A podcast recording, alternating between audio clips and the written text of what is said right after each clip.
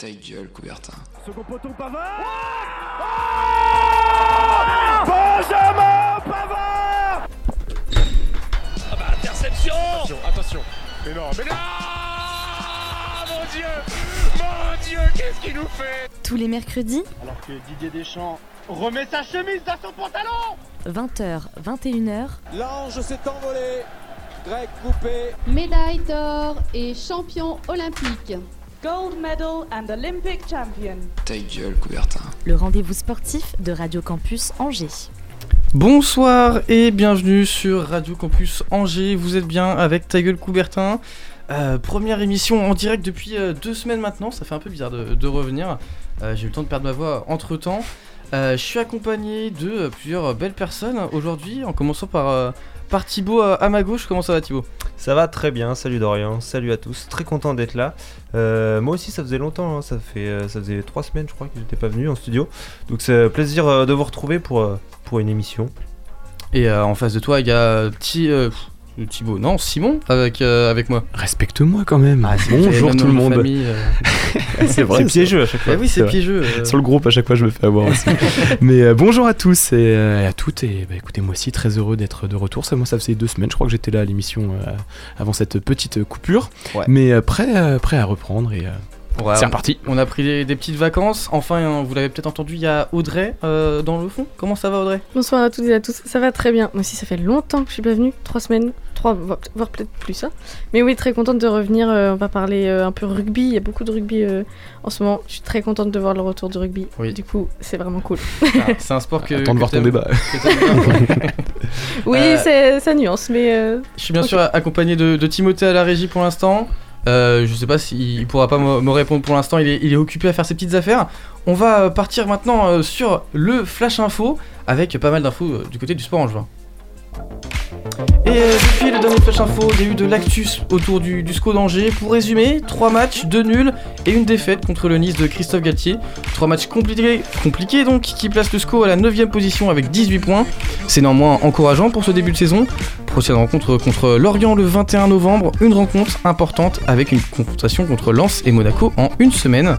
Côté football amateur et semi-pro, notre tour des équipes du Maine-et-Loire avec la NDC d'Angers qui fait match nul au mental contre une belle équipe d'Orvaux en Régional 1. Un match serré où les Angevins souffrent mais remontent la pente. En seconde période, les Bleus égalisent en toute fin de rencontre sur coup franc. La NDC est toujours invaincue à domicile cette saison. Un petit tour également du côté de Saumur qui se porte plutôt bien. En National 3, les Saumurois sont 3 avec 8 points en 5 matchs. Enfin, j'étais obligé d'en parler. Faisons un petit tour du côté de Brissac, club de Régional 2. Un petit clin d'œil pour Simon qui faisait les beaux jours de ce club. Mais bon, vous connaissez les ligaments croisés, tout ça, tout Exactement, ça. tu m'enlèves les mots de la bouche, j'allais le dire en plus. Bref, revenons au très bon résultat de Brissac. Opposé au stade Mayennais, la rencontre s'est extrêmement bien déroulée pour Brissagol. Pour les Brissagols, pardon. 4-0 à la mi-temps. Quoi Les à quoi Brissacois Non, Brissagol. Brissagol, j'ai trouvé sur internet. Dit Bon, ben, alors, j'ai fait des erreurs un peu partout. Euh, 4-0 donc à la mi-temps, une efficacité chirurgicale pour un match qui se terminera à 6 buts à 1. J'y étais personnellement pour euh, le courrier de l'Ouest et j'y étais euh, très très bien accueilli.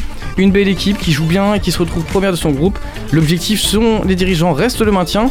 Euh, mais pour l'instant on est plus parti pour une, euh, pour une montée en Régional 1. Euh, une équipe qu'on suivra euh, bien sûr tout au long de la saison. tu euh, adhérer au club ou? T'as l'air de bien les aimer Ah, non, je les aime bien, je les aime Tu bien. veux signer là-bas en fait C'est ça. Ils étaient sympas, ils étaient sympas. Si Ça- vous nous écoutez, les gars, j'ai une recrue pour vous.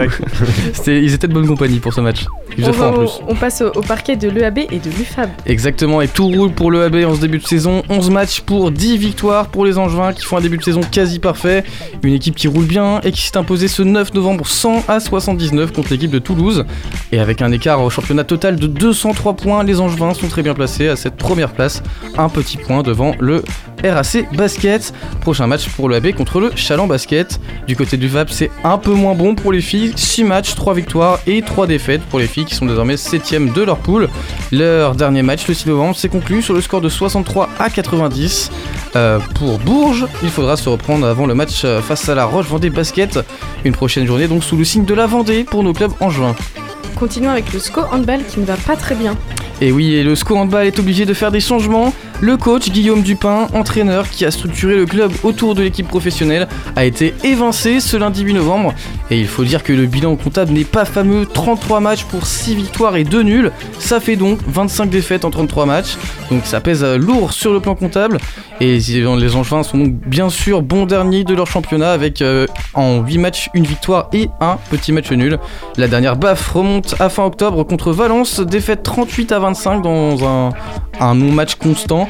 Et c'est l'adjoint Issem Tej qui finalement ne se fait pas Tej et prendra la suite. J'étais obligé de la faire celle-là. désolé.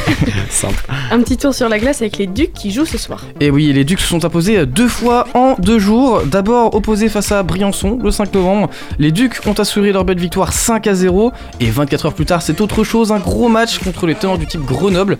Et une victoire sur le fil 4 buts à 3. Une victoire impressionnante contre le leader donc. Et euh, ces Angevins-là sont positionnés deuxième du classement à 6 points de Grenoble donc, qui est toujours premier. Un petit tour du côté du score rugby enfin. Et une victoire, enfin oui, vous ne rêvez pas, pour les rugbyman angevins contre l'équipe du Massif Central. Oui, c'est le nom de l'équipe. Une victoire euh, donc fin octobre 22 à 18 qui permet donc de lancer la saison. Il faut donc continuer sur cette voie. Ouais, mais non, parce que je vous arrête tout de suite. Ils ont joué récemment contre l'US Joux. Alors décidément, les noms de bizarres sont sortis dans cette chronique. Ils jouent contre Joux donc et s'inclinent 22 à 15. Ils sont donc encore bons derniers, mais au moins on sait qu'ils sont capables de gagner un match. C'est déjà une bonne chose. J'ai eu les boules, c'était le match que je devais aller voir. Ça faisait trois matchs que j'allais, il perdait. Et le seul où j'y vais pas, il gagne. C'est incroyable ça. Ouais, ouais, en plus, euh, une victoire, peut-être la seule de la saison, on sait pas. Tu l'as peut-être raté. euh, Ça, ça serait dommage, franchement. Un petit, un petit retour sur cette euh, actualité euh, du sport en juin. Qu'est-ce que vous en ressortez, euh, les amis euh, de Bah, cette le, actualité bah, le match nul euh, d'Isco qui, qui est quand même 8ème Contre Lille, ouais.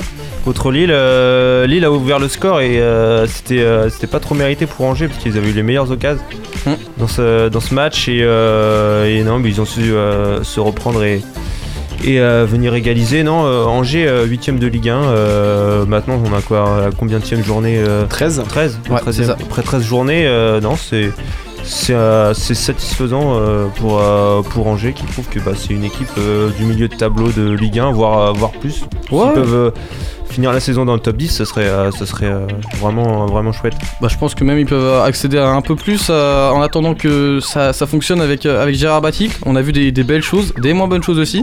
Mais moi j'y crois en vrai cette saison pour, pour le SCO. Un petit côté aussi du côté des parquets, le AB ça roule sur tout le monde hein, cette saison. Il n'y a, y a pas trop de débat. Euh, L'UFAB C'est un peu voir. plus compliqué mais ça reste euh, quand même très correct. 6 matchs, 3 victoires et 3 défaites. Ouais, puis même euh, la, peut- la défaite contre Bourges, elle est quand même assez logique quoi. C'est Bourges, Oui. le tenant du titre, euh, il y a.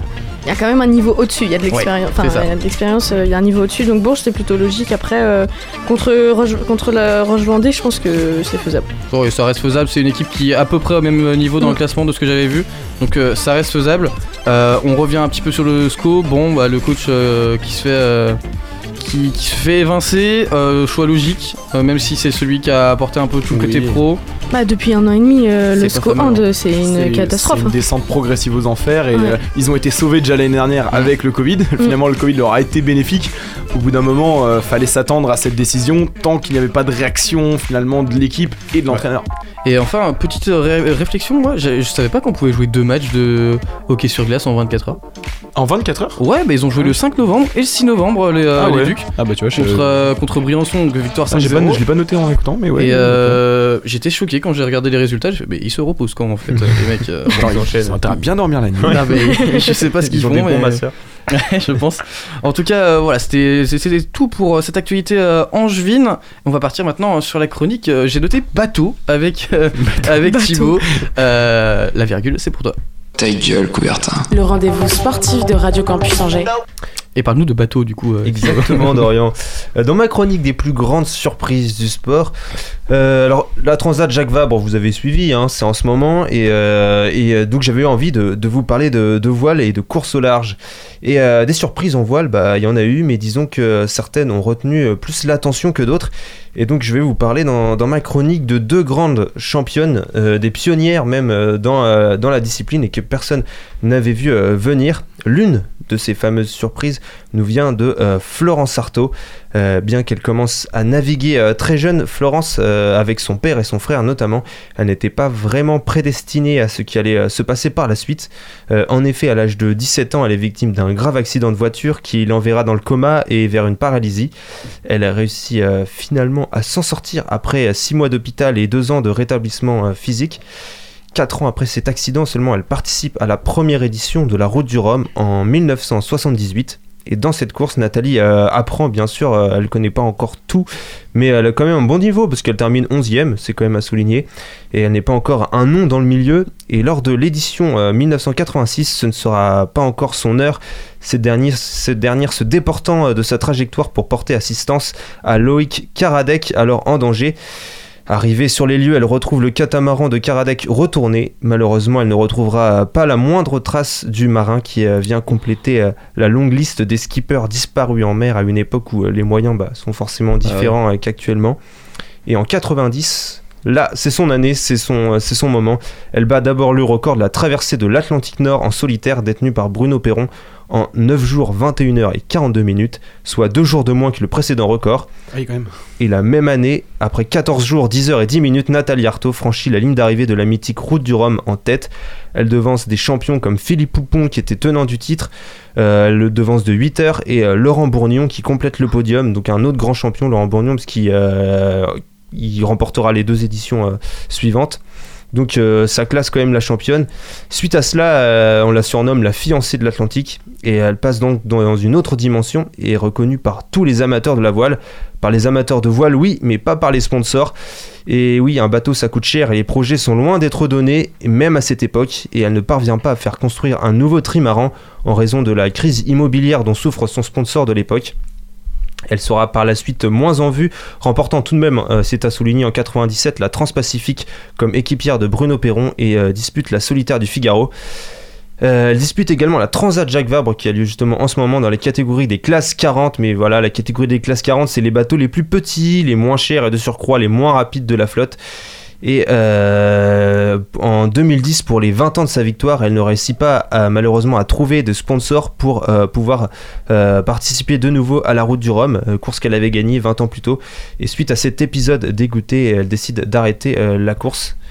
Et on apprendra donc en 2015 malheureusement son décès suite à l'accident, fameux accident d'hélicoptère survenu en Argentine du, du côté de l'Argentine aux côtés de Camille Muffat et Alexis Vastine. Euh, voilà donc euh, bon. Tu mets la giga bonne Ouais c'est ça. ça ce que j'étais en train de dire. Horrible comme accident. Mais, euh, mais on va retrouver le sourire tout de suite avec euh, une autre championne à laquelle j'avais envie de parler dans cette chronique, la britannique Helen MacArthur. Alors Helen MacArthur, elle se fait connaître en participant à la Mini Transat, donc c'est une course donc l'objectif c'est de traverser l'Atlantique et euh, elle est alors la seule femme et euh, la plus jeune concurrente euh, donc de la course. Et l'exploit son exploit qui a été le plus médiatisé reste sans doute sa deuxième place dans la mythique dans le mythique Vendée Globe en 2001 à un jour du vainqueur Michel Desjoyaux et cela à seulement 24 ans quand on sait que le plus jeune vainqueur de cette épreuve il a 29 ans François Gabard et euh, donc ça paraît normal pour un autre sport mais 24 ans c'est absolument pas normal quand, dans cette discipline où les skippers peuvent concourir à jusqu'à 60 ans passés Euh, on l'a vu avec Jean Le Cam lors du dernier Vendée Globe donc autre exploit d'Hélène MacArthur, sa victoire en monocoque en 2002 sur la route du Rhum, de quoi vous classez quand même le niveau, et en 2005 elle bat le record du tour du monde à la voile en solitaire en 71 jours, 14 heures et 18 minutes. Elle devient carrément une star et est anoblie par la reine. Elle rentre au Hall of Fame de l'ISAF. L'ISAF, c'est, euh, je l'ai appris euh, que c'était la Fédération mondiale de la voile en 2007. Et euh, je ne savais pas avant de faire ma chronique que cela existait. Et en 2008, elle, fait, elle est fait chevalier de la Légion d'honneur par Nicolas Sarkozy. Ah ouais. oui, il a pas fait que du mauvais. elle, était, elle était pas française Elle, était- elle était britannique Bah pourtant. ouais. Et donc, ouais, pourquoi, Et, euh, enfin, pourquoi? Parce qu'elle est stylée. Bah parce qu'elle a gagné notamment, euh, elle, s'est fait connaître notamment dans le Vendée Globe, dans des courses françaises. Ah, d'accord. Le- beaucoup de courses de, bateaux sont français et donc euh, bah, elle devait, elle naviguait notamment au large des côtes et puis euh, bon il y a aussi de nombreux étrangers qui ont reçu qui ont reçu la Légion d'honneur et elle en fait partie et elle, elle décide donc en 2010 de mettre fin à sa carrière sportive pour se consacrer à la promotion du développement durable à travers sa fondation. Voilà, deux championnes, Florence Artaud et Hélène MacArthur, deux championnes, deux pionnières pour les femmes dans leur sport et deux destins complètement opposés et ne les rassemble finalement que leur talent et le fait d'en avoir surpris plus d'un. Bah écoute, je suis très surpris de la, de la deuxième histoire. Euh, la première, je la connaissais déjà un peu plus, Ouais. mais Ah ouais, euh, moi je connaissais pas du tout. Et, euh, Florence Artaud, qui est française, donc voilà. Une grande dame la première quand même, hein, parce que Ouais, euh, quand, tu, quand tu vois d'où elle part. euh, Euh, ouais, mais en fait c'est c'est un peu le- les opposés parce que elles avaient tous les deux énormément de talent et euh, Florence Artaud elle, elle avait les résultats mais elle, elle a jamais au bout d'un moment elle a pas eu les sponsors et comment ça, ça a pas suivi derrière Nathalie Attends, t'as dit Florence. Euh, au début, Florence Artaud pardon Florence j'ai dit Artaud, Nathalie oui là, euh, oh là. ça. Attends, attends, Florence Artaud pardon Euh, le lapsus Euh, Florence Artaud et euh, qui malheureusement elle a pas eu Oui. les, les sponsors dans, dans les courses donc ça, Comment ça elle se a fait, été ça, par exemple? Comment, comment tu peux expliquer d'avoir autant de bons résultats alors que t'en as d'autres euh, Bah, euh, peut-être que. Bah, Je sais pas, le ouais, fait que ce soit une femme, ça a peut-être pas dû, euh, pas dû aider, mais Ouais. malgré ça, elle a quand même un palmarès, donc normalement, ça devrait, euh, ça devrait jouer. bah, Après, la, Mais, voile, euh, la voilà. voile, on sait que c'est hyper compliqué. euh, les sponsors, ils doivent être. Un seul sponsor, c'est compliqué parce que c'est hyper cher, donc il te faut presque plusieurs sponsors. Et en plus, euh, faut qu'il. En fait, t'es pas sûr de réussir et c'est peu parfois de l'argent aussi jeté par les fenêtres, entre guillemets. Si Et tu- c'est surtout un sport qui est pas très médiatisé non plus, Ouais, surtout à cette époque-là. Donc le, le but d'un, enfin d'un investisseur, c'est Ouais, d'avoir un retour sur l'argent. Si euh, imagine que ce soit dans une période où voilà, t'as dit que financièrement c'était compliqué pour son sponsor Ouais. Habituel, euh, il suffit que voilà, il- comme tu dis, une mauvaise performance, ça peut arriver, euh, une mauvaise visibilité, ça arrive aussi. Enfin, Et puis, je pense que si, tu, si dans tes objectifs, t'as peut-être pas le Vendée Globe, peut-être qu'il te finance. Enfin, à cette époque-là, il te finance moins. Le Vendée Globe, c'était potentiellement la plus, bah, la, Célèbre, plus, la plus célèbre, Oui, la plus sûr. médiatisée. Et puis, euh, au final, tu payes euh, très cher pour euh, cher. construire un bateau. Et à tous les coups, le bateau, il dérive, le bateau, il se casse en deux, Oui. le bateau, il n'arrive pas au bout. C'est un peu c'est compliqué. Ouais, il y a du développement aussi derrière aussi. Oui, et puis euh, je sais que pour euh, en 2010, elle voulait faire la route du Rhum et elle avait pas trouvé de sponsor. Elle avait failli signer avec un sponsor. Euh, qui a finalement signé pour quelqu'un d'autre et euh, bon il a dû abandonner pendant la course. Ah, Euh, donc euh, au final euh, bon ils ont peut-être regretté. Mais euh, voilà je voulais en parler vraiment de ces deux championnes parce qu'il y en a une qui a arrêté sa carrière parce qu'elle trouvait plus de sponsor Mm. et l'autre qui a arrêté sa carrière bah, parce qu'elle elle avait envie de faire autre chose et se consacrer à d'autres projets. Et euh, ouais c'est vraiment deux deux grandes championnes euh, Hélène MacArthur bah, qui est qui est pas qui est pas vieille. Bah, elle, a tellement- elle a commencé tellement tôt que finalement euh, C'est ça, euh, parce Ouais, que ça, en fait. gagner à 24 ans, Ouais. dans ce domaine-là, c'est C'est tôt. C'est c'est très tôt. incroyable. Elle- ouais, elle a gagné à 24-25 ans en gros. Euh, euh, elle, a, elle a été arrivée deuxième à 24 ans du Ouais. Vendée Globe, mais c'est la plus grande course de, en Oui. solitaire. Et ensuite, elle a, elle a gagné la, la route du Rhum en monocoque euh, quelques années après. Donc, euh, bah, Ouais, elle est que- encore très jeune. quoi. Moi, ce que je trouve trop bien, c'est que c'est quand même des femmes, euh, bon, quand même une certaine longévité et qui démontrent que euh, une femme sur un bateau, ça a bah, autant de boulot qu'un homme et qu'elles ont gagné contre des hommes. Et tu disais, euh, Florence Artaud, elle a mis euh, 8 heures ou 2, 8 deux heures. jours, euh, il y a pas un truc. euh, Elle, a- elle avait- elle battu du- un, un record ouais, de deux jours. euh, de- ouais, ça, pour la traversée de l'Atlantique Ouais. c'est quand même pas. Enfin, à la rigueur, tu vois que ça se joue en heure, c'est normal parce Oui. que tu vois, c'est un sport quand même. Mm. Mais en- à partir du moment où tu commences à parler en jour, je pense que. là, là c'est que tu as vraiment euh, fait Mais le taf. surtout sur une euh, distance euh, courte entre Oui, guillemets. la- ça. la- Oui, l'Atlantique c'est- Nord, c'est pas, c'est pas non plus, c'est pas euh, le tour du monde. C'est voilà, c'est c'est ce ça, c'est pas le tour du monde. ouais. Encore euh, Vendée Globe, bon, ça reste logique. Oui. Mais euh, ok, bah écoute, très bien dans cette chronique bateau. euh, Ça change, ça change. ça change. Et très très fier de ce titre. Chronique bateau, horrible. C'est que même moi sur, le, sur la communication, je savais pas quoi mettre. J'ai Bateau. mis course à voile. C'est vrai qu'il n'y a pas de nom voile. spécifique pour ce sport finalement. Le, Non, mais la c'est course vrai. au c'est- large ou je sais pas. C'est de la voile. Bah, Oui, la de voile, ça flotte. Mais un sport, euh, voile. un sport très peu médiatisé euh, lui aussi. Alors on va partir sur la première pause musicale avec, euh, j'arrive pas à lire, je- il faudrait des lunettes là, j'ai 70 ans. Euh, Marcus Gad et euh, Tamal. Coming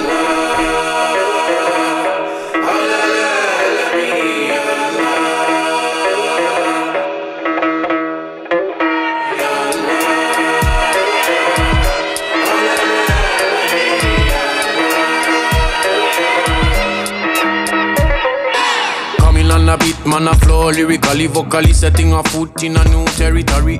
Sick a deep song in a maze and a alleys in a city wall strong. A the smoke, a the gully. Every melody like a different country. Some of them are sweet, some a little bit spicy. Travel and I see where the colors are plenty. Ancient city where the streets never empty. In a the block sipping up a minty with the people I got talk and I share a pastry. Cracking at the wall, I got bear a fig tree. What I seen in my scene, stories of victory. All around town, man, I take in a trip. If I cross in the road, cup a coin, man, I flip.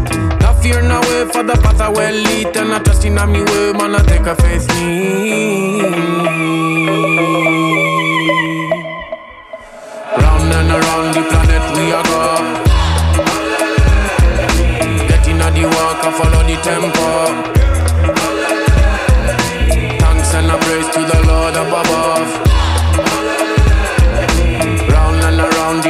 We are go. Say fi drop out of the line, I follow the tempo.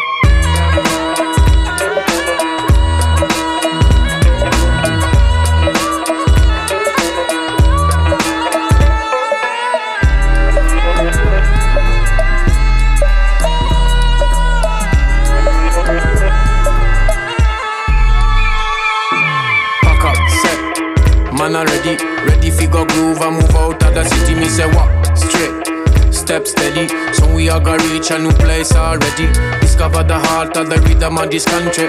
Me wonder how them a grow up the sense. In a me way, say the path get rocky when I come steep a road when me backpack a heavy, but I soon look. What is this? In other distance, I see a green place, so me rush soon. Fi check this. Down in a valley there is an oasis.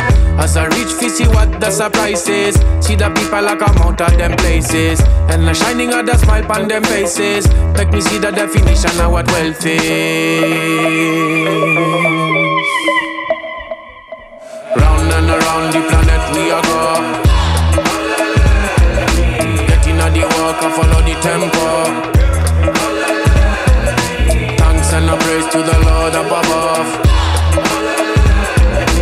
Round and around the planet we are go. So if you drop out of the line, I follow the tempo.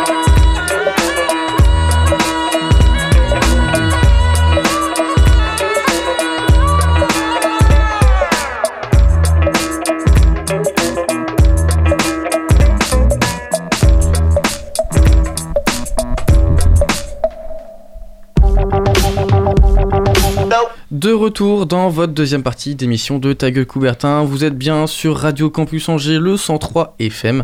Et euh, nous sommes donc dans la deuxième partie. Et qui dit deuxième partie dit débat du jour, animé cette fois-ci par Audrey. Oui, et puis en plus on va parler rugby comme je l'ai dit euh, tout à l'heure, parce que la tournée d'automne a parfaitement commencé pour, nos bleus, pour nos français. On est très heureux de les retrouver sur nos écrans, surtout dans deux semaines euh, face aux Blacks. C'est le samedi 20 novembre à 21h si, pour être au rendez-vous. Mais encore une fois, on a vu que quelques contacts, quelques plaquages ont posé un peu problème. Alors aucun joueur n'est sorti sur protocole commotion samedi soir, mais Antoine Dupont et Mathieu Jalbert se sont pris des plaquages un peu limites par moment. C'est d'ailleurs étonnant que Jalbert ne soit pas sorti sur demande de l'arbitre ou, euh, du, ou du médecin. Et surtout que la veille, un témoignage alarmant est de nouveau sorti dans la presse.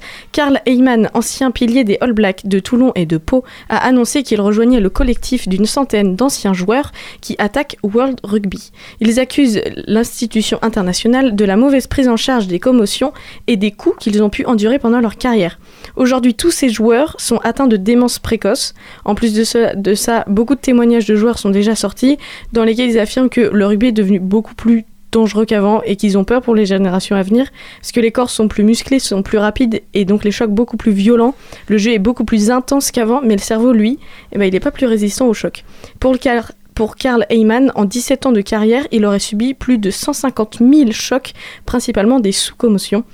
L'anglais Steve Thompson, atteint lui aussi de démence, affirme qu'il n'a plus aucun souvenir de son titre de champion du monde en 2003. C'est quand même assez horrible, il a que 43 ans. Il donnera son cerveau à la science pour faire pour faire avancer les recherches sur ce sujet notamment. Alors oui, les contrôles sont plus fréquents et on essaye d'être vigilant. Surtout, on voit beaucoup la, les fédé- enfin, le World Rugby et la fédération française qui essayent de mettre énormément de choses en place. Euh, Bernard Laporte, depuis le début de son mandat, au moins là-dessus, il essaye d'avancer, c'est plutôt pas mal. Mais avec des corps qui évoluent et une recherche de la performance toujours plus grande, est-ce que on peut se poser la question de est-ce que le rugby va perdurer dans une société où on, quand même on fait un peu, on fait beaucoup plus attention à ça et où les séquelles sont de plus en plus importantes? C'est le débat du jour. Exactement. Euh, moi, je vais commencer par prendre la parole. Euh, alors pour moi, je pense que ça va continuer, mais dans une forme adaptée. Euh, pourquoi pas l'apparition de protection obligatoire au niveau de la tête, ce qui pourrait être euh, une idée euh, quand tu regardes des sports avec beaucoup de contacts comme le football américain par exemple, euh, qui se rapproche du rugby dans les contacts euh, effectués. Euh, Il y a des protections et euh, ça, pour moi, ce serait pas déconnant de, de rajouter des protections, surtout quand tu sais que bon, t'as des protocoles de commotion, etc. À partir du moment où il y a un protocole commotion, ça veut dire que déjà, t'as déjà la commotion, tu vois, en fait, avant. Donc, euh, Voilà. Tu as déjà franchi un stade. En fait, je c'est ça, en fait. C'est ça le problème, c'est que t'as des protocoles de choses qui devraient être euh, réduits. Et on réduit pas, en fait, euh, l'événement. On... Après, pour moi, c'est même au niveau tu vois, du règlement lui-même où je trouve certaines phases de jeu peut-être trop laxiste ou Mhm. certains contacts qui passent qui ne devraient pas. Ouais, ils essayent de Et, faire un euh, effort là-dessus. Ils Ouais. essayent de faire un effort, mais malheureusement, enfin, comme tu l'as très bien dit, le fait que euh, les corpulences euh, s'améliorent entre guillemets, la rapidité, enfin, on peut pas avoir un contrôle sur tout Mm. et peut-être justement sanctionner plus gravement les chocs qui se enfin qui, qui arrivent pour anticiper les, les futurs et ainsi réduire les risques parce que comme tu l'as dit, les, les, les- les jeunes générations, euh, quand tu vois déjà les dégâts si tu qui se souvient même pas de son- d'un titre de champion du monde, Il a c'est 43 que- ans le type. mais en même temps tu vois les charges qui se prennent dans la tronche, oui, forcément, enfin tu pas, hein. Parce qu'en plus, le- enfin, il n'y a pas que les matchs, hein, il y a les entraînements. Voilà, les c'est entraînements, tu t'entraînes contre tes coéquipiers, donc c'est pas des mecs qui font 20 kilos, hein, c'est forcément que des mecs qui sont à Oui. plus de 100 kilos. Bah, de toute façon, Euh, ils font tous plus de 100 kilos mais et oui, à n'importe quel. Non, mais oui. euh, Bon, en Oui. fait, ce qui me gêne le plus, c'est que t'as le niveau pro, mais t'as le niveau semi-pro et amateur aussi, où euh, j'imagine tout ce qui est protocole commotion, tout ce qui Ouais. est euh, contrôle des dégâts, etc. C'est Justement, Ah le, bah, voilà, les, les chiffres les plus alarmants et les, les, les plus importants, c'est dans le rugby amateur, Bah ouais. où il y a énormément de personnes. bah, il n'y a jamais eu de mort euh, en rugby professionnel, c'est quand même euh, assez fou, mais il y en a eu euh, des dizaines en rugby amateur dans le monde entier. Oui, oui. Et c'est ça aussi qui est alarmant parce que dans le rugby professionnel, bah, Thibaut disait aussi euh, quand tu parlais Simon, c'est que euh, le rugby professionnel, ils essayent de faire super attention et il y a une grosse sensibilisation auprès de tous les joueurs, les arbitres et les entraîneurs, tous les préparateurs au niveau des chocs, comment vraiment bien plaquer. Les plaquages sont super, euh, enfin super contrôlés maintenant, mais au niveau amateur, c'est hyper compliqué de faire ça. Il n'y a pas de régulation Bah ouais. et les sanctions. euh, C'est, on, on compte pour moi trop sur l'esprit rugby qui existe pour moi quand tu vois la différence justement avec le foot ou avec d'autres sports où le contact est tout de suite exagéré ou voilà où il y a quand même un esprit où c'est, dans le jeu ça fait partie de ça et euh, on voit enfin on voit très bien que tu vois ça se respecte ça va pas partir en bagarre générale parce que il y a eu un- y a eu un contact mais tout de même il y a quand même je pense des limites peut-être à redescendre et euh, pour encadrer un peu plus finalement ces, ces, ces coups qui peuvent être dévastateurs pour certaines personnes. Surtout euh, bah, en amateur, ils n'ont pas le même euh, staff médical, ils sont pas Ouais. le même suivi, donc forcément les dégâts ils peuvent être Mm. beaucoup plus grands. Et euh, comme Simon tu disais tout à l'heure, les joueurs sont physiquement be- beaucoup plus développés qu'à l'époque, beaucoup plus lourds, et à la fois beaucoup plus rapides, donc les chocs sont beaucoup plus violents. Et euh, les, les, les trois quarts de maintenant, ils pourraient être euh, dans la mêlée, donc euh, avant euh, à Mm. l'époque. Donc ça, ça change tout. Et je pense que les chocs sont beaucoup plus violents maintenant et on est en train, de, je pense, de prendre conscience. Euh, le, le- ce que dit Steve Thompson euh, avec, euh, je crois que c'est un, un livre qu'il il n'a pas écrit un livre je sais plus, mais en tout cas, sur, sur, sur, bah, sur, sur ce problème justement. Il écrit tout. En fait, il a dit que il écrivait tout sur papier, tout ce qui se passait, parce que vu qu'il avait Sinon, de la démence et qu'il ouais. il voulait tout écrire pour Ça, avoir. euh, quand pour tu vois les, les corpulences qu'ils ont, tu te prends une Citroën, une Citroën C3 dans la tête quand tu. C'est ça, et, et le pire, c'est enfin à 43 ans, le type il a plus de mémoire ni rien et de la démence du coup, genre c'est des. C'est de la démence euh, précoce. Euh, Karl Heyman euh, disait, euh, et bah, on a vu ça pas mal dans, dans les médias, il disait qu'il il avait l'impression de devenir fou Ouais. euh, à partir de 35 ans. Il avait l'impression de, devenir- fou. que- qu'est-ce qu'elle savait dans 10 ans? Et il y a certains Ouais. actes, il y a certains de ces actes, parce que bah, il a eu des affaires avec la justice et euh, notamment envers euh, sa femme, euh, des choses pas très cool. Et en fait, il, il a commencé à se noyer un peu dans l'alcool et il y a des moments où euh, il disait, enfin, c'est son témoignage, disait que avec, même avec l'alcool, il y a des moments où il se sentait pas lui-même. Et en fait, il oubliait aussi, il y a plein de choses qu'il a fait dont il n'avait pas conscience à cause de cette démence aussi et, et de ces chocs, du coup, ré- à répétition. Mais en fait, c'est ça le, le, le- le vrai problème, c'est que euh, t'as aussi beaucoup de morts. euh, on m'arrête si je me trompe, mais t'as eu des morts aussi euh, très jeunes, des ex-rugbyman professionnels. Euh, J'ai plus les noms. euh, C'est pas en activité. Là, tu, tu donnais des chiffres là tout à l'heure par rapport justement aux, aux, euh, morts dans le rugby, mais si tu prends finalement, là, c'est en activité dont, dont tu parles. Il y en a certains qui sont en activité, en professionnel, et jamais en activité. Il n'y a jamais eu de Mais mort voilà, par contre, terrain. il y a des morts chez les jeunes, si tu chez les jeunes de club pro, mais pas, Oui. ils n'étaient pas encore arrivés au, en Ouais. professionnel. Mais par contre, les retraités de Là, ça, si tu regardes peut-être les gens 15 ans après leur. Ah oui, par euh, contre, oui. Il y y en a eu des problèmes, on parle souvent de l'Afrique du Sud à ce niveau-là, mais c'était pas que pour les chocs, c'était aussi pour les produits qu'ils avaient pris à l'époque. Oui. Donc souvent on en parle, euh, on parle de la, de la mort précoce d'anciens rugbyman, plus pour euh, des produits qu'ils auraient pris, notamment avec euh, l'Afrique du Sud avec son titre mondial en 95, plus que pour les chocs qu'ils ont pris. Là c'est vraiment, c'est assez récent cette prise de conscience. Mm. C'est pour ça que d'ailleurs il y a des règles qui ont été modifiées, bah, notamment je disais tout à l'heure sur les, les déblaiements. Maintenant, il y a certains déblaiements, si tu les fais à l'épaule, c'est carton jaune. Et euh, tu sors 10 minutes. Donc, euh, ouais, ils essayent de, de- de faire évoluer progressivement les règles. Ça va prendre du temps, mais, euh, mais, je pense que ça va Déjà évoluer. depuis, je trouve que déjà depuis 2-3 ans, enfin je regarde, enfin je regarde beaucoup le rugby. Depuis 2-3 ans, euh, il y a énormément de règles en plus et ça se sent que les arbitres font beaucoup plus attention. Alors on- déjà on avait beaucoup appel à la vidéo, mais là encore plus. Sur un petit choc, la vidéo peut avoir plus de, enfin on peut stopper le match pendant 5 minutes pour regarder s'il y a besoin d'un protocole quoi. Ouais, mais il il faut ça, c'est ça, c'est normal, mais est-ce que c'est suffisant C'est ça la question en fait. Est-ce que ça va être suffisant pour euh, réduire les Bah. risques? Parce que, euh, bon, moi je regarde très peu de matchs de rugby, mais le peu de matchs de rugby que j'ai regardé, euh, les mecs se prennent quand même des, des grosses Bah, tartines. c'est sûr que quand t'es euh, habitué à regarder du foot, Oui, c'est bah, sûr par que quand rapport t'es au foot, habitué à c'est sûr regarder que du c'est foot pas le aussi, même, euh, c'est un peu choquant. c'est- pas la même Ils vont évoluer même, petit à euh, petit parce qu'ils savent que euh, ils ont pas le droit de faire tel ou tel geste, d'avoir tel ou tel contact. Sinon, ils vont se faire sanctionner, ils vont sanctionner le- leur équipe. Donc c'est ça- c'est pour ça que c'est très lent l'évolution. C'est euh, Mm. c'est des habitudes à, ch- à, à prendre, mais les nouvelles générations, elles seront habituées à parce que c'est ce que c'est comme ça qu'on leur a appris à jouer. Donc ça va dans le temps, ça va ça va s'améliorer.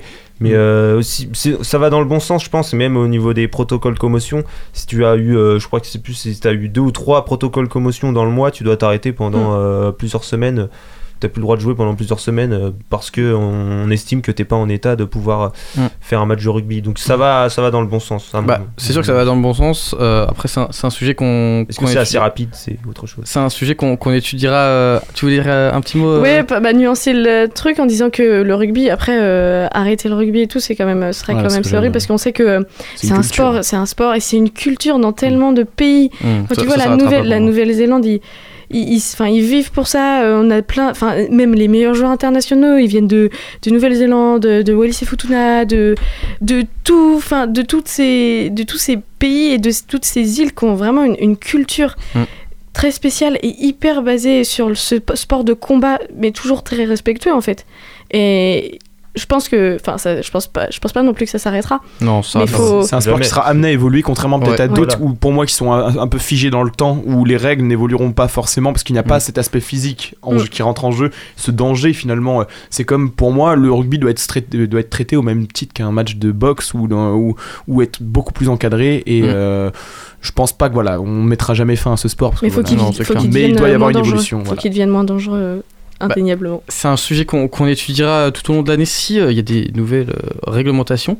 T'avais un petit quiz, euh, Audrey, le quiz habituel de, de fin de débat. j'oublie toujours le quiz. Eh oui, je vous eh jure, bon. euh, Moi, j'étais l'oublie pas, pour, pas. euh, pour la troisième partie À après. chaque fois, je vais, je vais bégayer devant les questions et donc. non, alors pas. franchement, la première question, Est-ce que je bats mon commence. record? Est-ce qu'aujourd'hui je fais deux? Ah, Ça bah, serait ce serait beau. incroyable. Attends, mais on se bat pour la dernière place, gros. Déjà la question. Du coup, euh, Timothée, t'es. Ok, super. Du coup, vous êtes quatre à participer. Franchement, la première question, c'est super facile. Euh, qui. Non mais. on va rester dans le rugby en plus. Qui est, par intérim, le capitaine de l'équipe de France pendant la tournée d'automne? Moi j'ai Bah, du coup, Thibaut. pu. Antoine Dupont. Ah, Voilà. voilà. putain, non mais C'est celui que je J'avais pas en le prénom, Non, j'avais mais- pas le prénom, j'avais pas le prénom. euh, Bon, bah. Thibaut 1. Euh, quel est le score final de France-Argentine samedi soir? Alors, je sais qu'il y en a qui ont regardé le, le match euh, dans, dans ce studio. C'est quand même. honteux. Bah, du Je coup. Vas-y, bah, de toute façon, tu l'as eu en premier. Euh, c'est 29 à 20 Non, pour euh, Fr- entre France et Argentine? c'est pas 29 à 20. Dorian, c'est à toi. 22-18. Pas du tout. Oh. Ah si j'entends un, sait jamais. euh, Vas-y, on va dire euh, 26, euh, 20. Oui, Oh Ah, la dinguerie. J'ai un point 26-20. euh, là, ton record là, c'était bien je- parti. et pourtant Je suis 26. On a mis 26 points, mais il y a que deux essais de Thibaut Flamand pour sa première sélection en équipe de France et Paito Movaca. Euh, le reste, c'était des pénalités inscrites par Melvin Jaminet. Lui aussi, sa première, euh, non, sa quatrième sélection, mais vraiment première très importante. On part en tennis. Qui a remporté, c'est vraiment très simple, hein. qui a remporté le Masters 1000 de Paris? Bon, Dorian, t'es plus rapide. Djokovic. Oui, il vient de dépasser. Quatrième question. Il vient. Djokovic vient de dépasser Nadal. Combien a-t-il de victoires en Masters 1000 et en plus, du coup, dans les Masters 1000 de Paris? Les- Il y a deux chiffres. Ah. Euh, Masters 1000 de Paris, il est à 6 Et en Masters 1000 et euh, il est à 28. 33. Non. Quoi? Il est pas à 33. Ouais, c'est quoi? 31. Dis un chiffre. Non, pas Oh. 31. Timothée, t'en as un? 29 Du coup, je vais quand même donner le, Mince, le point à, à Thibaut. L'info que j'ai vue est 6 frauduleuuse. en Masters 1000 et 37 en Masters 6 en Masters 1000 à Paris et 37 en Masters 1000. Il a dépassé Nadal du coup euh, bah, c'était dimanche. C'est Oui. ça. Oui, c'était égalité. ouais. La semaine dernière, il y avait les championnats du monde de boxe amateur. Un Français est maintenant double champion du monde en plus d'être vice-champion olympique. Qui est-il Oh là, il a pas Ouais, je sais, c'est, Bah, euh, On connaît le journaliste multisport C'est euh, Thibaut. Sofia Nomia. Oui, champion du monde. Quelle catégorie si tu l'as la catégorie. euh, je connais même pas les cat- catégories de poids. Ça doit être euh, moins de 65 kilos. Moins de 60 kilos. C'était Ah, dommage. pas loin. Du coup, Sofia Noumia, champion du monde en moins de, 500 de 60 kilos vendredi. Une quiche, une Il était déjà champion du monde en 2017 et vice-champion olympique en 2016 à Rio. Il faisait partie des Français qui ont raflé toutes les médailles. Il reçoit une prime de 100 000 dollars. C'est la première fois que l'Association internationale de boxe amateur offre des primes. Du coup, il est plutôt content. En parlant de Rio 2016, Dai, combien de boxeurs français ont été médaillés? Oh, ça je l'ai su, attends. Petit retour euh, dans l'histoire, puisqu'on a eu pas mal de, de médailles quand Tu même. vois, à Rio. À Rio Ah, 2016, euh, hommes et femmes pas Tokyo, hein. oui, hommes et femmes, euh, pas 2016, hein. hommes et femmes.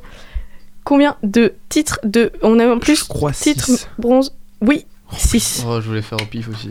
Ah non, c'est pas français. Oh, Ah non, non, non, ouais, Paul, pas c'est moi, Simon. T'as les- t'as J'en quelques noms cinq. Peut-être Ah non, Il y a par contre, deux j'ai pas les titres. noms. Il y a C'est- deux titres olympiques, deux médailles d'argent et deux Moi, médailles je de crois que bronze. j'en ai 5. Je dois y avoir Lui, il a Tony les Oka. c'est un ouf. Donc il y a eu euh, bah, du coup ça, Estelle Mosseli. Oui. Euh, il y avait Sofia Noumia. il me Oui. Euh, Il y avait euh, Souleymane Sissoko. Oui. Mathieu Bauderlic. Oui. Et Et euh, La dernière en poids plume chez les femmes, je sais pas. euh, ah oui. Sarah Ouramoun. Moi, je remercie coup, Marc euh, Béziot pour son cours où on a parlé de ça l'autre jour. Merci Marc. Donc forcément Estelle Mosley et Tony Yoka avec les titres. Et après les trois autres, on a eu deux médailles de- d'argent et deux médailles de bronze. Ça fait six médailles. Bon, faut bien faire une petite question foot. Ça va pas être prêt trop compliqué. Mais c'est pas foot sur les résultats. Préparez-vous. Je Vous prépare, je pouvez... prépare, je T'as déjà un point, je crois. euh, J'ai deux même, j'ai deux as- points. Mon record, il est là. Attends, attends, est-ce que là, ce soir, je fais la perf Et Moi j'en ai un là, faut que je te rattrape. Donc Marcus Rashford a été fait chevalier de l'ordre de l'Empire britannique. Pourquoi? Parce que Oui, vas-y. parce qu'il a aidé des enfants pendant le pendant la crise sanitaire. C'est ça. Et pas que pendant la crise sanitaire, parce que ça continue, il continue à œuvrer pour eux, mais il avait réussi euh, obtenir des repas gratuits à l'école pour ses enfants, et aussi pendant la, la période des vacances, donc des enfants défavorisés qui n'ont pas, la, qui n'ont pas euh, les, enfin la famille n'a pas les moyens de, de se payer ça. Très bel Alors- outfit euh, d'ailleurs. euh, Très Peaky Blinder. Ah ouais, Ouais, ouais, j'ai bah vu oui. sur la photo. ouais. Bah, un vrai très, très anglais, euh, un Ouais. vrai anglais. euh. Très très sympa. Alors la question suivante, Dorian, t'as pas de points, mais je suis désolée, mais pour l'instant t'as. Ah pardon, pardon. Le Novak que- quand même. Ah oui c'est vrai. Donc quand même, merci. Tu vas pas répondre tout de suite parce que sinon, euh, enfin, attends un peu. Euh, ça parle d'e-sport et des Worlds de League of Legends. Quelle équipe est championne du monde cette année? Si vous avez pas du tout d'idée, bah, Dorian, tu vas pouvoir euh, te des faire de- c'est plaisir. des Euh, noms ouais, quoi de, de, de, de ville, de quoi, non? Oh non, C'est je des noms d'équipe. Non, j'en sais rien. Non. Je connais pas. Edouard Gaming. Edouard? Contre qui? Euh, contre, Taïwan. contre Michel Esport. Non, non, non, c'est ça. C'est les Chinois de Edward Ga- Gaming EDG qui ont gagné 3-2 contre les Coréens de Damwon, à la grande surprise de tous parce que Oui. Damwon avait battu, battu T1 en demi-finale 3-2 aussi, avec un choc euh, assez incroyable. Et euh, au final, euh, c'est pas Damwon qui a gagné alors qu'ils étaient quand même euh, bien vus pour le titre. En F1, qui mène au classement du général et de combien de points? Bah, Vas-y Timothée. C'est pas Verstappen? Si, t'as le nombre de points Non. Pas du tout. Quelqu'un peut-être De 15 points d'avance. Non, pas 15. euh, je dirais euh, 5. Pas du tout. 19 points. Il a vraiment pris une grosse avance. là, J'avais de la sur- chance ce soir. là. Oh. sur Lewis Hamilton après avoir gagné le Grand Prix de Mexique. Il prend vraiment un peu plus le large et euh, Ça sent bon pour lui. Ah ça ouais. sent bon pour lui pour euh, la fin. Et on finit avec la voile et la transat, euh, transat Jacques Vabre.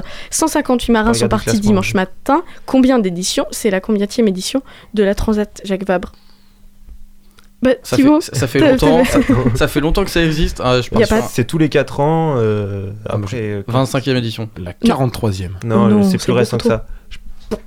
Timothée, tu sais pas Euh, je dirais la 11e. Et c'est la 15e édition. 79 bateaux partis du Havre pour une arrivée à Fort-de-France en Martinique. Arrivée prévue dans deux semaines pour les plus rapides. Les, la catégorie ultime. Eh, Voilà. Par contre, t'as pas la musique euh, là là là là parce que là, franchement, la première fois que je gagne au quiz, euh, franchement. T'as- Ah oui, c'est ça, t'as Eh, 3 points. trois, attention. Trois s'il points. vous D'où t'as 3 Ouais, points, quoique toi Thibaut, il doit en avoir pas mal. Hein. Ouais, Thibaut, il en a beaucoup aussi. hein. Thibaut, Euh, je sais pas, je dois avoir euh, il en a 8-9. Ouais, tout Il en a pareil. Pas gagné en fait, du coup. 4. je crois qu'il en a 4. Ah bon, bah attends, j'ai pas gagné. Putain, Il est à je- 4. Je me faisais une chou. Ouais, ouais. Tu vois, Faut- faut- un jour je te battrai, Thibaut. Un jour je te battrai. Faux espoir. Euh, on va passer à la deuxième pause musicale avec euh, Alicia Walters. Ah non, c'était euh, Wayne de Nîmes. all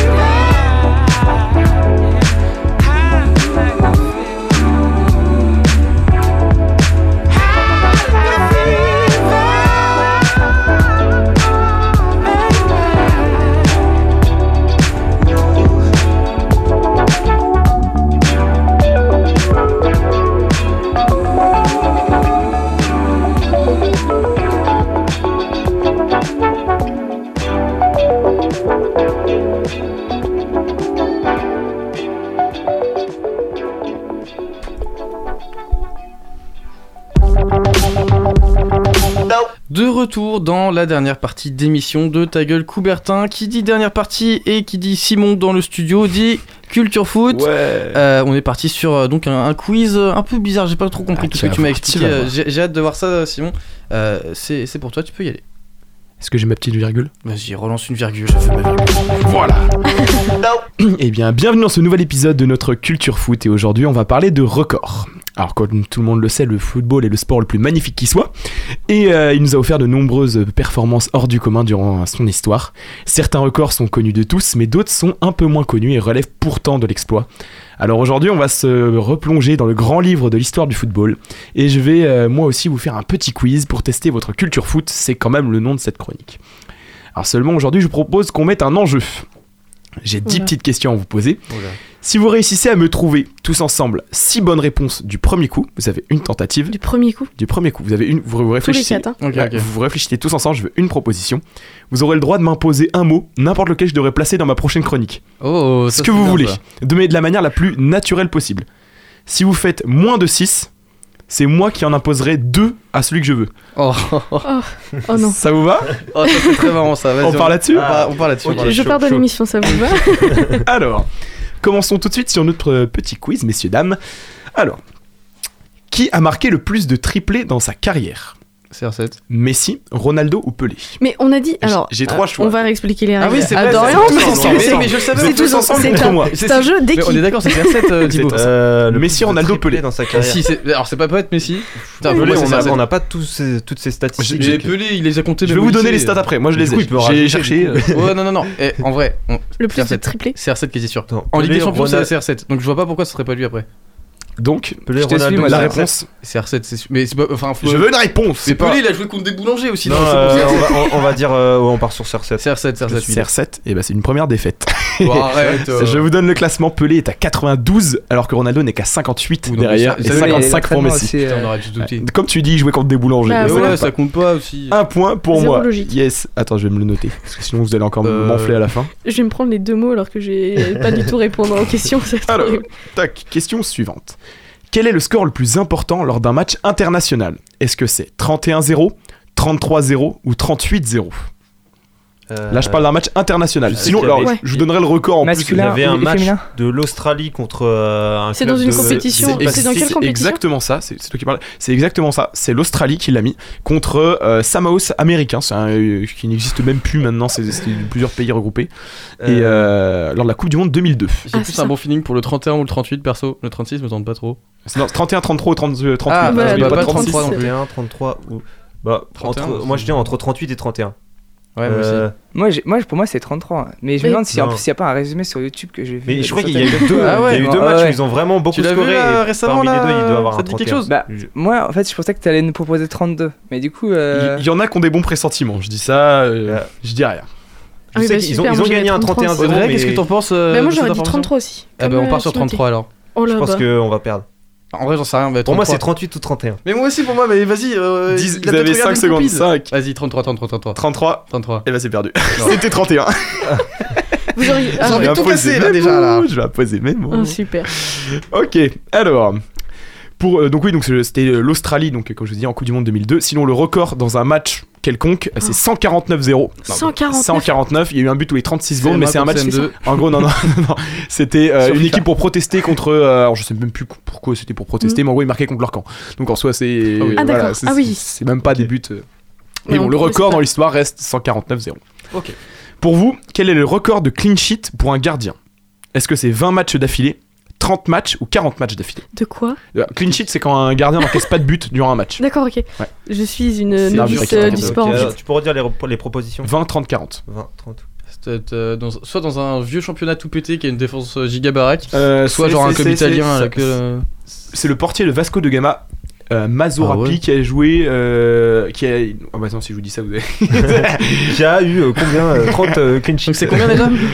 Donc c'est 20 30 ou 40 Combien de clean sheets déjà? Non mais 40 c'est beaucoup trop, c'est pas possible. Euh, ça fait une saison 40 c'est une saison ouais, Ah, vraiment. une saison sans se prendre deux buts. On part. T'as forcément un pelot dans ta défense qui te met un que vous allez à me trouver un point là? Non, bah. Bah, moi, je 20 pars- en vrai. Non, tr- ah, non, après 20, c'est non, un 20 record. impossible. Moi, je repars direct 30, 30, 30. c'est déjà beaucoup. 30 ça vous semble bien? Allez, va 30, partir ça en va. 30. 30 30 Et bah c'était 20 Bah, Vas-y c'est bon. euh, Vas-y, je descends à 5. Vous allez me sortir 5 bonnes Ouais, réponses, ouais, les gars. franchement, Battez-vous, là, on part sur, euh, Battez-vous, là, faites quelque chose. C'est trop dur. En vrai, en vrai, les Ah, mais questions, c'est hein. Qu'est-ce que c'est- En plus, la chance aussi. hein. c'est des que questions, on a une chance sur 3 de trouver. ouais, donc, ouais, euh, bah tu triches aussi Simon. Alors celle-là, vous pouvez, vous pouvez peut-être le savoir, ceux qui, ont- qui suivent un petit peu le foot quand même. Quelle est selon vous la plus grande influence lors d'un match de football? Euh, Est-ce que c'est... Donc je vous dis déjà, c'était lors de la finale de la Coupe du Monde euh, 1950 entre le Blé- Brésil et l'Uruguay au stade Maracana. Oui logique ça. Et donc, euh, vous avez le choix entre 139, 139 000, bon, je vous dis pas ce qu'il y a après, 566, bon, 130 139 000, 172 000 ou 199 000. Et c'est- 180, c'était le que dernier, je pense. des personnes Vas-y. toutes dans le stade assises. Oui. Non. Non. Non, non, Quoi c'est- ils ont foutu. Non, non, euh, non, Ah, non, le- d'accord. Ils, ils foutent tout le monde euh, n'importe comment. c'est- Oui, Ah c'est- d'accord. c'est Ah oui, bah, empilé. 192 Oui, 000 alors ouais. 199 000. Le euh, 199 000, c'est la bonne réponse. Ouais. Vous avez Ouais. un point. C'est énorme. Bah ouais, ça fait quasiment C'est 200. énorme, que- enfin, que- le, Camp Nou assis fait 100 000 places. Mais c'est ça. C'est pour ça. Il y a pas trop de mesures Donc, le double, à quoi. cette époque-là.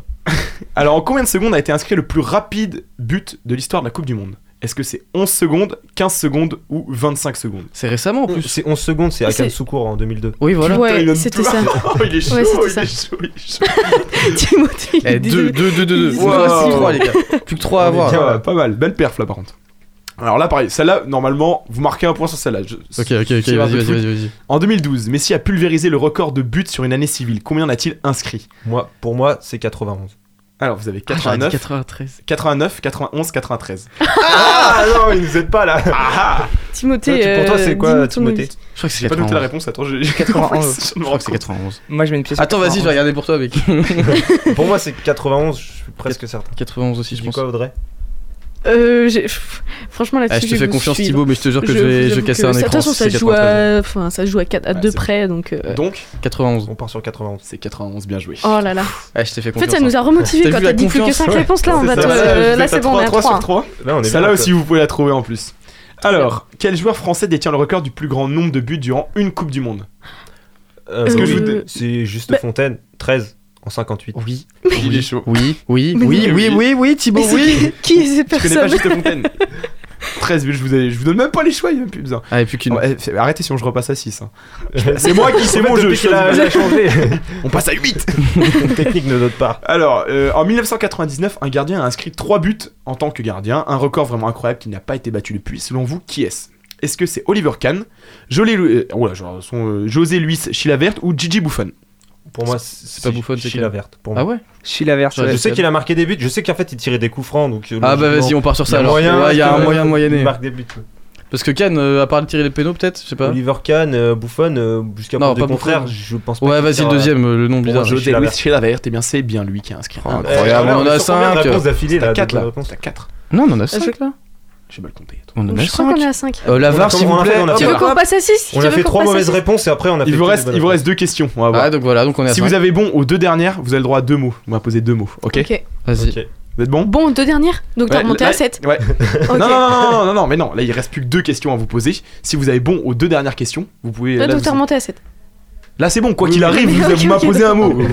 Ok, pardon. ok, ok. Euh, Rogerino Segni est le gardien mythique de Sao Paulo et il a, et c'est lui qui a inscrit le plus grand nombre de. Le gardien qui a mis le plus de buts dans sa carrière. Combien est-ce qu'il en a mis? 42, 97 ou 128 Oula, euh. La deuxième option, je pense, dirais. 97, ça a l'air pas mal. Ça, fait beaucoup, euh, franchement. 128, ça fait beaucoup. C'était jamais la deuxième, euh, faut mettre la première. On a toujours dit la deuxième réponse, c'était jamais 42, c'était c'est la beaucoup, première. beaucoup pour un gardien. Après, J'aurais dans sa peut-être carrière, fait. Ouais, mais justement, vu que c'est un record, moi je dirais le deuxième. Hein. Ouais, peut-être. Bon, J'en sais rien. Il suffit qu'il tire les pénalties déjà, un mec qui tire les pénalties, il en met beaucoup dans sa Non, carrière. 42, 42. 42, 42. tout. Moi, 42. moi, Je sais pas du tout. ouais. Vas-y, 42. 42. Et bah c'est 128. Ah 128, 128 buts dans sa carrière. Il tirait les coups francs, euh, le- les, euh, les Ouais, il. Et il a mis je sais pas combien de coups francs dans sa carrière. Il est. Enfin, celui que j'ai vu, j'ai regardé une vidéo carrément. Ça, c'est Pourquoi il jouait gardien de but Ouais. Parce qu'il était chaud apparemment. Parce qu'il a arrêté des. Allez, dernière, Dernière question. question. Dernière question. Euh, AGS, euh, attends, là. Mauricio euh, Baldivesio est le, jeu- le plus jeune joueur à avoir fait ses débuts en professionnel avec un club bolivien d'Aurora. À quel âge, selon vous, a-t-il commencé? 11 ans, 12 ans ou 13 ans? Bah, dans tous les cas, c'est beaucoup trop jeune. euh, J'ai vu sa tête, c'est un gosse. Genre vraiment. Oui, Bah, bah, 11 11 ans, hein, je pense. Ouais, moi j'aurais dit 11 ou 12, mais pas 13. Ouais, 11. Donc, Timothée, tu dis quoi? Euh, J'ai pas entendu les questions. euh, pour Le- toi, le, le joueur qui a commencé le plus tôt en professionnel, 11 ans, 12 ans ou 13 ans? 11. 11 11. Ouais, c'est 12 perdu. Oh. Oh. Et en C'est fait, la- Toi, la deuxième, pour la, deuxième réponse, Timothée. pour la, pour petite bonne. histoire, c'est que son père était le coach. Ah, Ah ouais, il a été licencié après ça. Ah, le petit piston. Tu Donc voilà, bah, pour conclure, donc l'idée de ce quiz m'est venue après le- la sublime frappe de Wobby Kazri euh, face au FC Metz euh, de à plus de Oui. 68 mètres. Euh, si on m'avait dit que la SSE réussirait à battre un record avant même de faire sa première victoire en Ligue 1, au bout de 13 journées, je le rappelle quand même. Ah, bon voilà. solide, solide, solide, très très très gros club Saint-Etienne. je dis pas ça parce que je suis lyonnais. Euh, bah, c'est la fin. en vert de- aussi. Donc. Un billet, ouais, mais on ça peut parler hein, si tu veux, y a pas de souci. hein. C'est c'est la fin de cette émission. J'espère qu'elle vous aura plu. Euh, hmm, ouais, c'était un peu fort euh, dans mes oreilles d'après-midi. J'ai perdu l'audition, mais c'est pas grave. Euh, J'espère que cette émission vous aura plu. On se retrouve la semaine prochaine euh, sur le 103 FM sur Radio Campus Angers avec d'autres euh, personnes, peut-être, je ne sais pas, on verra. Euh, passez une bonne soirée et à la semaine prochaine.